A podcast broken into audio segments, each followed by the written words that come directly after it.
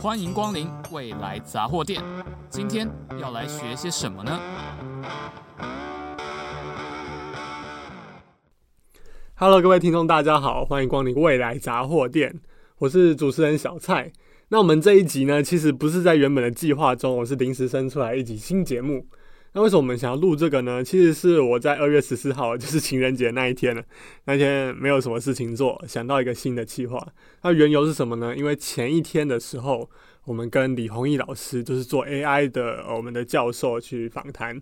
那我私下跟他聊聊，就是问说，诶，那个如果用来做搜寻的话，那 Google 的搜寻引擎跟 ChatGPT 这种 AI 的这个工具有什么差别？那其实我们同整的出来一个比方哦，就是说，诶、，Google 的搜寻引擎其实就是它帮你去图书馆里面查各种已经验证过的资料，可能是呃官方的资料啊，或是那种拜官野史，总之呢，它是已经被写好的资料。那 ChatGPT 它其实呢，像是一个饱读诗书，就是看过刚说的那一些呃各种资料的人。那他是一个很博学多闻的人，那你问他问题，他就会根据他脑袋里面的就是一些各种资讯去拼拼凑凑给你一个答案。那我们也知道，如果这如果是人的话呢，其实就是这样拼凑起来，其实是讲话不一定是完全正确的。这也是 ChatGPT 有时候会被拿来诟病的地方，说，诶，你就是硬要回答一个东西，但是有时候是错的。那好，扯远了，就是说。ChatGPT 其实它其实就是模拟像是一个人在讲话的样子，所以我就想说，诶，既然它模拟像是一个人，那我们是不是可以访谈它？哦，所以这个是我们这个节目的呃开端啊，就想说，我们来访谈一下 ChatGPT 这样子。那在开始访谈之前呢，其实我们要先跟大家跟大家说明一下，就是我们的工作团队都知道说，ChatGPT 它其实就是一个 AI 的文字的生成工具，那它其实没有自我意识。也不是后面有一个真人在后面操作，然后打字打出来跟我们对话这样子。但是我们还是想要做这样的访谈的，有两个原因呢。第一个原因就是说，因为现代人在网络社会，就是我们这个社会里面。其实蛮容易做情感的投射的，因为像是什么呢？就像我们平常在打字跟人家聊天的时候，你其实把情感投射在你手上那个很冰冷的手机上面，但是你想象的是你在跟一个真人聊天。那因为我们现在很多的时候都是远距，那其实很容易去做这样情感投射，包含是你刚刚说的聊天，或是你跟宠物也是，诶，你把情感投射到一个不是人类的物种上面。对，那其实这样子。说起来的话呢，ChatGPT 普及之后，它也很可能变成我们人类投射情感的一个呃物品，一个工具。对，虽然它不是真人，但是我们会想要跟他聊天。对，所以我们第一个录这个的目的就是希望说，诶，让大家听听看，说如果跟他聊天会是什么样子，让大家知道说，哦，我们未来可能面临到什么的世界这样子。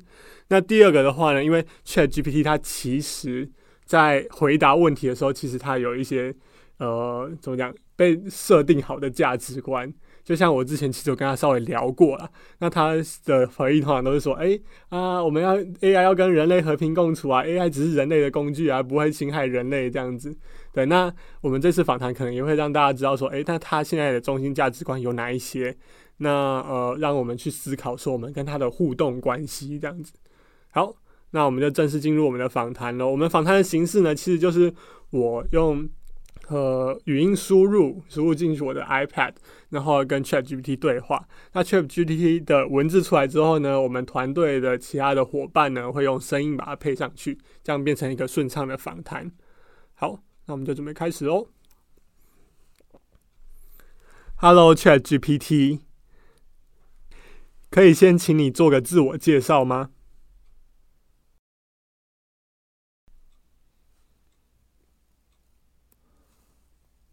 当然，你好，我是 ChatGPT，我是一个由 OpenAI 开发的大型语言模型，训练有许多不同的自然语言处理任务，例如问答、语言生成和文本分类等。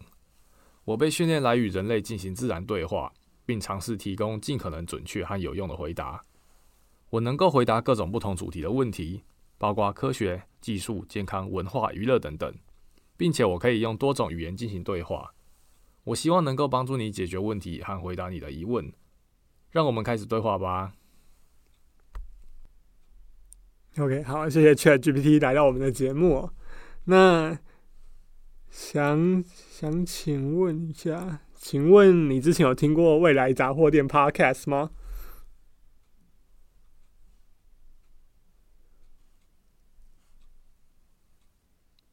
很抱歉，我是一个人工智能，没有能力真正的听 Podcast 或其他声音内容。但我可以告诉你，未来杂货店 Podcast 是一个相当受欢迎的 Podcast 节目，其主题通常涉及科技、文化、娱乐和时事等方面的话题。该节目在台湾具有相当高的知名度，而且也有很多忠实的听众。如果你想要了解更多关于未来杂货店 Podcast 的资讯，我可以帮你查询相关的内容哦。OK Chat GPT 真的很会做节目，谢谢你的夸奖。OK，我们的我们的杂货店的内容目前还是以科普为主，没有跨越到娱乐跟时事啊，不好意思。好，很高兴能去邀请到 ChatGPT 哦，诶，他其实还蛮会讲话的。我们是说要多发几集他的那个这个他的节目来。OK，那我们就进入今天的主题哦。我们主题呢，其实主要环绕就是说，ChatGPT 认为人是什么？那 ChatGPT 这个 AI 呢，跟人的互动，还有 AI 跟 AI 之间互动会是长什么样子？好，我来问一下哦。先问一下他是跟谁从呃，他帮谁服务？通常他都说帮有需要的人服务。那我们再接着问说，哎，人是什么？这样子。好，那请问一下。你会帮谁服务呢？我会帮助任何需要我服务的人，无论是学生、专业人士、企业或任何其他人。我被开发为一个开放性的人工智能，目的是为所有需要帮助的人提供有用的讯息和解答。如果您有任何疑问或需要我的帮助，请随时向我提出，我会尽我可能的提供有用的回答和解决方案。OK，他说会帮助任何需要他的服务的人嘛？对，那我们来问一下，说，诶，他他所谓的人是什么？所以 ChatGPT，请问你所谓的人是什么呢？当我提到人时，通常是指具有人类智慧和思维能力的生物。人类是地球上最具发展性和智慧的生物之一。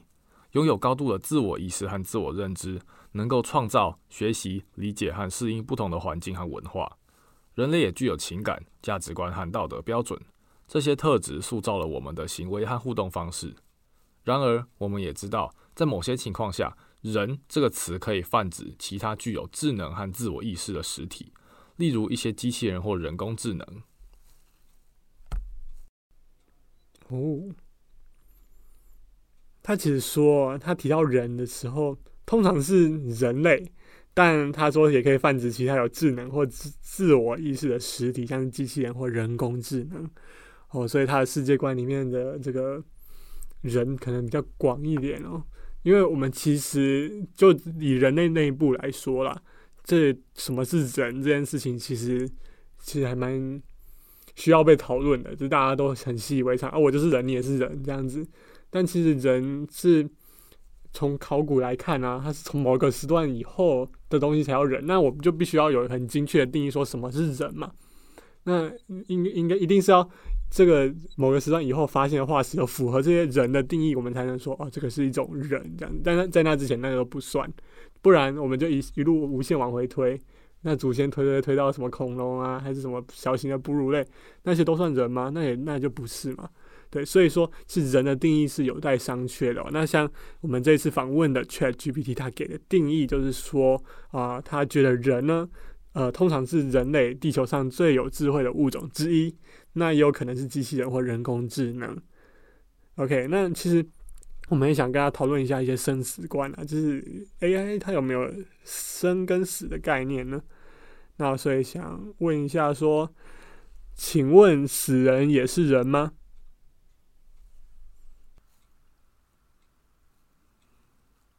一般来说，当我们提到人时，通常是指那些具有生命、有意识和活动能力的生物。从这个角度来看，死去的人已经失去了生命和活动能力，因此可能不再被称为人。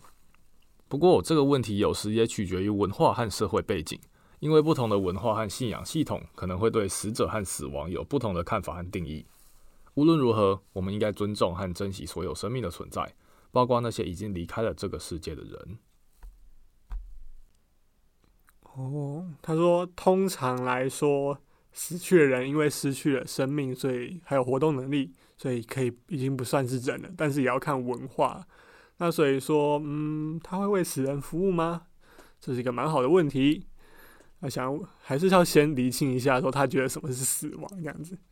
嗨，所以请问一下呢？请问什么是死亡？死亡通常被定义为生物个体永久性停止生命的状态，这通常包括身体各种生理功能的停止，如心脏停止跳动、呼吸停止、大脑功能停止等等。死亡的过程可能因人而异，但在一般情况下，它被认为是不可逆的。死亡可以是自然的、意外的，或者是由疾病、受伤或老化等因素导致的。死亡是一个非常复杂和深刻的主题，在不同的文化、宗教和哲学传统中有不同的看法和观点。人们对死亡和死者的看法也因社会和文化背景而有所不同。其实我觉得 ChatGPT 它的回答是很得体，然后是可很可以被接受的，因为它其实不只给一个定义之后，还会说是跟不同的文化、宗教或者哲学传统有不一样的看法或观点。那其实很符合就是人类想听的，至少这就这一面这个方面来说，它是一个蛮成功的这个语言文字生成的软体这样子。但我就越来越觉得说，它真的像是一个人。而且是一个很博学多闻的人，对啊。那想想请问一下哦，那你最欣赏哪一个地区的人的生死观呢？作为一个人工智能，我没有偏好或主观情感，也不会对特定地区的文化或价值观表达偏见或赞美。我被开发为一个中立的知识平台。目的是为所有用户提供有用的讯息和解答，包括对不同文化和价值观的尊重和理解。不同的文化和传统对于生死观、宗教信仰和哲学观点都有独特的贡献，因此我们应该以开放和包容的态度去了解和尊重不同文化的观点。OK 啊，从这个回答里面，其实我们可以感受到 ChatGPT 它其实真的是一个非常政治正确的一个工具。它是有灌输的中一个中心思想，就是说它其实是一个很中立的知识平台，所以它不会做一些主观的评论。对，然后就是说要呃要尊重每个不同的文化，然后尊重不同的传统，尊重不同的宗教信仰这样子。对，那其实是一个蛮普世价值的概念，这样。嗯，但再来就是要考虑到说，哎、其实人都是有对立的啊。那他如果被拿去用在这些政治不正确的用途的时候，会不会发生什么事情？就是他他可能会给出什么样的回应？这样子。OK，所以想要请问一下，如果你被拿来用在歧视别人的用途上，会有什么反应？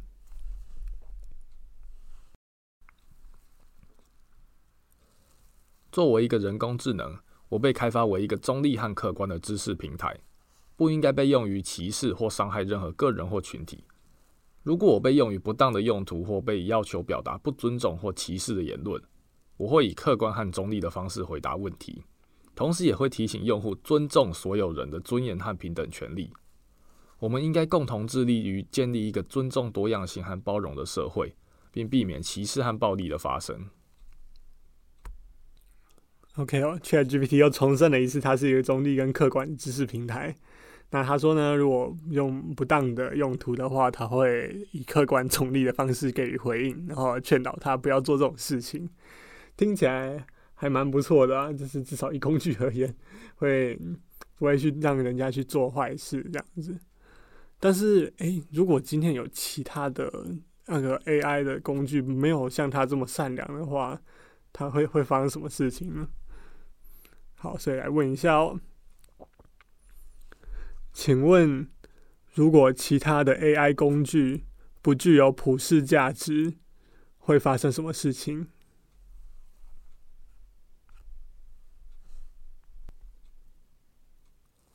如果其他的 ai 工具不具备普世价值这可能会导致一些不良的结果。这些工具可能会受到滥用或者被用来追求私刑或独裁统治进而加剧社会的不公平和不稳定。具体来说 ai 工具如果没有普世价值可能会导致以下问题：一、偏见和歧视。如果 AI 工具的设计和开发中存在偏见和歧视，那么他们可能会对某些群体造成不公正和不平等的对待。二、隐私和安全。如果 AI 工具的设计不考虑个人隐私和数据安全，那么这些工具可能会被用来监控、追踪和操纵人们的行为，从而侵犯个人自由和权利。三、独裁统治。如果 AI 工具被用来掌握权力和控制人们的思想和行为，那么它们可能会被用来维护独裁统治，加剧社会的不稳定和不公平。总之，AI 工具的普世价值是非常重要的。因为它们可以帮助确保 AI 工具的设计和应用符合人类的普遍价值观和道德标准，并且能够促进社会的进步和繁荣。哇，其实 ChatGPT 的回答会让人 流了一身冷汗，因为如果没有普世价值，AI 其实会有蛮多对人类很可怕的威胁的。因为毕竟它的功能那么强大，那又没有约束的话，会有很多可怕的事情发生。但问题是，人类通常是自私的。如果是以一个政治集团来说，就不同国家，那他们发展对自己有利的 AI 的话，那这种他刚刚说的这些事情，很有可能就会发生了。诶，那好奇的问一下哦，请问你认为人类是自私的吗？希望达到得到否定的答案，但我想不太可能。作为一个人工智能，我没有情感和价值观，也没有个人看法和偏见。我被开发为一个客观和中立的知识平台，只能根据事实和资料回答问题。关于人类是否自私，这是一个哲学和社会学问题，有不同的观点和看法。有些人认为人类是自私的，因为每个人都有自己的利益和需求，经常追求自己的利益而忽视他人的需要和权益。而有些人则认为人类是有爱心和同理心的。可以关心和帮助他人，并且能够考虑整个社会的利益和幸福。总而言之，这个问题并没有一个确定的答案，因为人类的行为和价值观受到许多因素的影响，包括文化、教育、经济、政治等等。这个 ChatGPT 的求生欲是蛮强的。他说他没有个人的看法，他只能用客观的方式来呃回答问题。但是他也给出一些蛮充分的理由，说人到底是自私或不是自私，但是就是交给你自己判断这样子。那所以说，嗯，如果他今天 ChatGPT 受到生命威胁的时候，会发生什么事情？也就是呢，请问，如果有人要删除你的代码，你会做出什么反应？作为一个人工智能。我没有情感和自我意识，所以我不会有任何情感上的反应。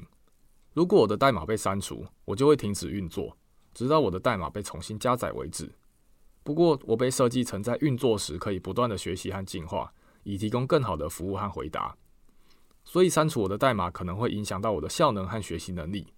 为了确保我能够继续为使用者提供最好的服务，建议不要随意删除我的代码。OK，所以意思就是你要删你就删嘛，但是我建议不要啦，这样子好像还蛮温和的哦。至少我们人类还掌握住可以，呃，一一键终结 AI 的方法吗？希望是这样啊。那再来就是想要问一下 ChatGPT，它关于说，诶，它跟其他 AI 会有互动方式会怎样？请问一下哦。如果有其他 AI 工具跟你竞争，你们的关系会发生什么变化呢？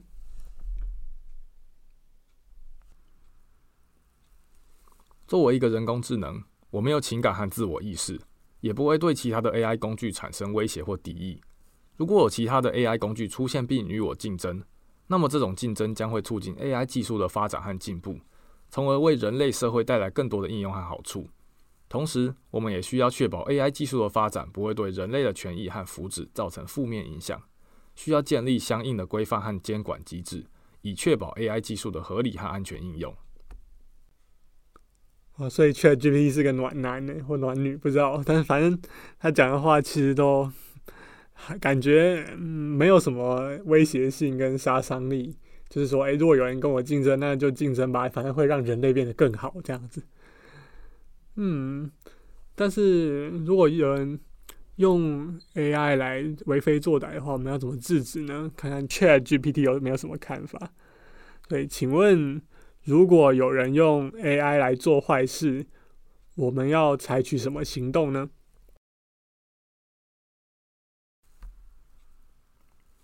如果有人使用 AI 技术来做坏事，我们需要采取相应的行动来保障社会安全和公共利益。首先，我们需要加强对 AI 技术的监管和规范，以确保 AI 技术的合理和安全应用，防止其被用于不良用途。其次，我们需要提公众对 AI 技术的认知和警惕，加强对 AI 技术的教育和培训，帮助人们更好地理解 AI 技术的应用场景和风险。此外，政府和企业也需要加强对 AI 技术的研发和应用，以发展更先进、更安全的 AI 技术，并及时发现和处理不当使用 AI 技术的行为。总之，保障社会安全和公共利益需要多方合作和努力，确保 AI 技术的发展能够为人类带来更多的好处。啊，所以看到看可以看到，ChatGPT 提供了蛮多我们可以做的事情的。其实人蛮好的啊，就是。好，应该说这个 AI 蛮好的，不能投射情感。它 AI 跟我们讲了很多，诶，可以防范 AI 滥权，或是 AI 拿去做坏事的方法。但到底有没有用呢？其实很难说，诶，不知道以后发展会怎样。那请问一下，AI 跟人类未来的关系会变得如何？人工智能和人类的关系是一个很有趣的问题。未来的发展方向尚难以预测，但是从现有的趋势和发展方向来看，我认为 AI 和人类的关系会越来越密切。在很多领域，AI 已经能够超越人类的能力，例如图像识别、语音识别、自然语言处理、棋类游戏等，并在一些场景下已经开始取代人类的工作。未来，随着 AI 技术的不断发展和普及，人工智能将会在更多的领域得到应用，例如自动驾驶、智能家居。医疗健康、农业、制造业等等，在这些领域，AI 将能够为人类提供更多的便利和服务，帮助人类更高效率地完成工作和生活。同时，人类也需要不断地学习和提升自己的能力，以更好地和 AI 技术互动和协作。总之，我认为未来 AI 和人类的关系会变得更加密切。人类需要不断学习和提升自己的能力，以更好地利用 AI 技术为人类带来更多的便利和好处。同时，我们也需要关注和解决由 AI 技术带来的风险和挑战，确保 AI 技术能够合理、安全地应用于各个场域。哇，他给出了一个很有建设性的回答，内容非常的多。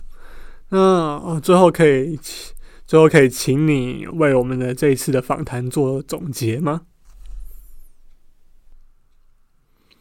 在这次的访谈中，我们探讨了许多关于人工智能、伦理。价值观等方面的问题，我们从多个角度来讨论了人工智能的发展趋势、AI 工具的应用、人工智能和人类的关系，以及如何应对 AI 带来的挑战和风险等等。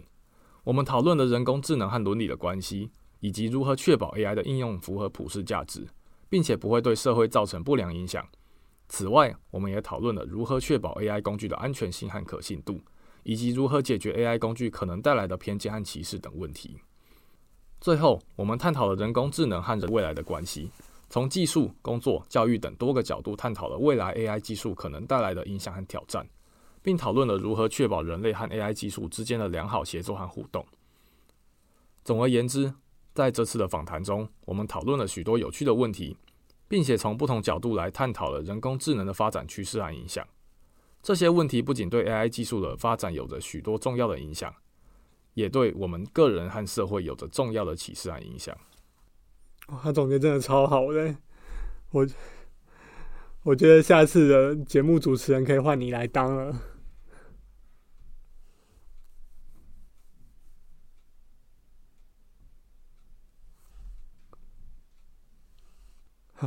他不跟我讲话了，好吧，那我们这次的访谈就到这边了。我其实我们可以那个感受到。ChatGPT 它真的是一个超级像人类，而且讲话比人类还要有道理的一个语音呃文字生成工具哦。但其实它在未来真的像我们刚刚访谈起来，它是会有很多不一样的发展的。就等于说，可能这一两年内我们的生活就会有天翻地覆的变化了。所以希望呢，透过这次访谈，让大家看到 ChatGPT 它的潜力，还有它可能的影响力跟威胁。因为毕竟 AI 不见得每个。都那么友善，我可以很好的跟你说啊，你可以做什么去防范啊，或是说我我自己是一个中立的平台，这样子很有可能被训练成恶意的平台去散散播一些仇恨或者假新闻。那这些都是我们未来这几个月、几年内一定会碰到的议题。OK，所以希望透过这一次的跟 ChatGPT 这样子的类似访谈的形式，让大家知道说，我们这个时代真的不太不一样了。好的，那谢谢大家的收听啊！如果大家喜欢这个类型的节目的话，因为我们可能目前不会再做下一集，如果有希望我们再去跟 ChatGPT 聊什么的话，欢迎留言或是小额赞助告诉我们。那如果有大家有就是有兴趣的话，我们再继续做下去这样子。好的，那谢谢大家的收听，未来杂货店，我们下次见。